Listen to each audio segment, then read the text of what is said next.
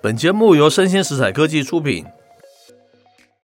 欢迎收听数位趋势酱子读，我是科技大叔李学文，我是跨领域专栏作家王维轩 Vivi。今天我们介绍的一则新闻是来自这个 Money DJ，它的标题叫做“大摩说电动车过剩浮现，明年呢、啊、Tesla 股价仍然承受着压力”。哦，对。好，那开头说啊，电动车大厂这个 Tesla 今年股价重摔百分之五十五。哈，他说原因啊，有执行长 Musk 他不务正业嘛，因为收购 Twitter 啊，狂卖这个 Tesla 的股票了，所以他是叫做挖东墙补西墙，让 Tesla 投资人啊吃足了苦头了哈。那这个 Wall Street 的这个分析师啊，提出另外一项论点哈，就是 Tesla 将面临供过于求哈，所以啊，明年股价仍有下跌的压力了。是，那根据 Barron's 的报道啊，Morgan Stanley 的分析师他在十五日就发表了一个最新的研究报告，是近期电动车的需求急煞，是新的电动车交车等待期普遍缩短，而且呢，价格逐渐的下降了。电动车的制造商 Lucid，它面临订单被客户取消。嗯，那 Amazon 下面那个 Rivian 嘛，它也停止了公布预购接单的资讯。哇！那这个分析师就进一步指出了，随着各汽车大厂电动车型的激增，这是自汽车产业迈向电动化转型以来首次出现供过于求。哇，蛮快就发生这个现象了嘛，对不对？是。他说啊，同时这个分析师叫做 Jonas 嘛，他预计哈，二零二五年呢、电动汽车将占美国汽车市场的百分之十一，二零三零年达到百分之二十六。但是哦、这低于啊他之前预测的美国电动汽车普及率分别为百分之十三和百分之三十二，还差蛮大数据的嘛，对不对？那财联社报道哈，由于全球经济疲软和电池成本高涨。也引发人们对中国和欧洲电动汽车需求的担忧。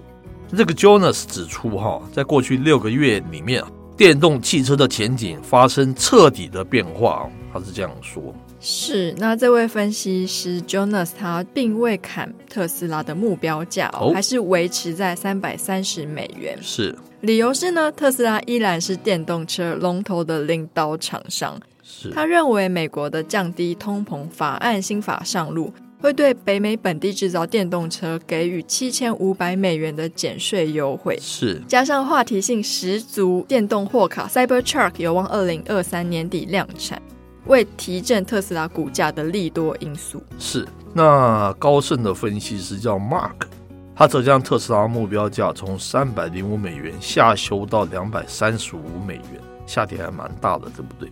并且啊，调降 Tesla 第四季交车量预估为四十二万辆了，低于预测的这个四十四万辆。那这个 Mark 他还预估啊，Tesla 二零二三年总计交车是一百八十五万辆，先前预估是这个一百九十五万辆了哈。那 Wall Street 共识是预期约是两百万辆哈。那今年累计哈，Tesla 重挫百分之五十五点二四，还蛮高的嘛，对不对？好高哦。是。那为什么要挑这则新闻呢？我们这边就要重申，我们这个节目数位趋势酱子读的它的特点跟它的价值之所在了。因为我们发觉所有的这个新的新的这个科技节目出来啊，像这个电动车啊，像是这个车联网啊，像是元宇宙啊，坊间你大概绝大部分看的都是一片叫好的声音，对不对？嗯，摇旗呐喊，当然没有错了，这没有什么问题。你为了这个经济可以持续向上。大家都好像写出一些非常多的商业性的那种文章，都是看好它嘛。我们反而要特别注意像这样子的文章，这种文容易淹没在这种大批的这个乐观的文章里面，对不对？是，这是我们节目一直强调的精神。我们要用比较客观的态度去分析。我们不是要唱衰它，而是大家都一致在讲好的时候，特别是商业炒作讲好的时候，这时候投资人可能会承担非常大的风险。没错，这是我们节目的特色嘛。我们一直强调，我非常是客观中立的，对不对？特别是挑一些大家比较没有注意到的、比较 negative 的讯息，给大家提供一些警讯，对不对？好，回来看我们这篇新闻了。他说，Tesla 它的股价重摔百分之五十五。他说，原因有执行长 Musk 他为收购这个 Twitter，好狂卖 Tesla 股票。有点像是他不务正业哈，挖东墙补西墙。另外一个说法，他是认为说特斯拉是因为将面临供过于求这样子严重的一个问题了。我觉得比较适合看中后面这样子的说法。他这种两个讲法讲起来有点语言不详，你不知道哪个才是真正的原因。我觉得反而前面讲的那个是一个果，而不是一个因。那是因为 Musk 看到了这个整个电动车未来可能面对的那个成长的压力，所以他必须要把他的重心要转到另外一个我们认为是网际网络，对不对？是。当时我们还没有预测他就是会买 Twitter，我们很早就说他会去走到这个网际网络，因为他会比我们更提早看到这个成长瓶颈的这个问题嘛。反而不是因为他这样子，他去不务正业啊，他去卖股票，我觉得那只是一个 side effect，那是一个另外的一个效应，倒不是他主要的那个原因呢。主要原因就是因为整个电动车之后，我们刚才讲的报道这么多的问题，是因为这个原因产生下跌，所以他看到这样子的情况，他必须要转到另外一个 track，对不对？嗯。那接着 Musk，，我觉得现在他是一个头两个大，对不对？因为你转手到这个 Twitter，Twitter 好像也不卖账，Twitter 短期不会变好。就会产生那个股东会骂你，人家不喜欢你，希望你不要做这个 Twitter 执行长的角色。今天最新的消息是他好像他要下来，对不对？嗯。然后你这个位又做不好，然后 Tesla 又希望你辞去那个 CEO 的角色。我觉得我希望 Musk 撑住。我觉得个人是希望他了，把这个 Twitter 带到一个好的一个方向，不同样的 business model，不一样的操作的那个手法。好，不一样的网际的应用的那些方面，好，而把这个等于说是数位经济给带到另外一个不同的那个方向。我希望他能撑住，而不要这个时候他放掉他。他说这时候放掉推特，不去改造它，推特又跟以前一样，然后 Tesla 又是这样子的情况，我不知道他两头都没有讨好。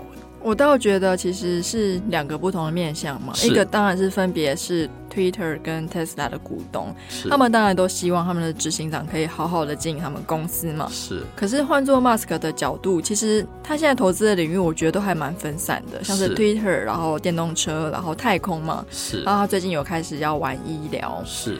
我觉得他现在当务之急是要赶快把这些东西全部整合起来，也也就是说变成是一个集团。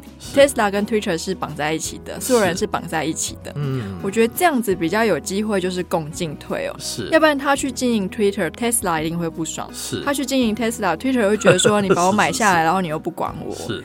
所以我觉得他现在当务之急还是要把他旗下所有产业做一个很明确的串联哦，至少变成是一个，哎，我有一个最母公司的母集团，是。下面有包含着这些包罗万象的服务，是，我觉得这对长久发展来说也是好事嘛。是，那再来是，如果他变成是那个集团的总裁好了，那其实他不当执行长也没有什么差，反正 order 也是他在下。是。是那从这个故事我们可以看出来，Musk 也就是一般人呐、啊。终于我们看他就是不是所谓的神啊，对不对？嗯、他也是一般人，他也面临这种两难的时候，他也是蛮难处理，对不对？是啊，所以他要用投票的方式决定说，你们到底认不认为我应该辞去那个所谓的那个 Twitter 的执行长，对不对？那以上内容播到这边告一段落，我是科技大叔李学文，我是跨领域专栏作家王维轩 Vivi，我们下回见喽，拜拜。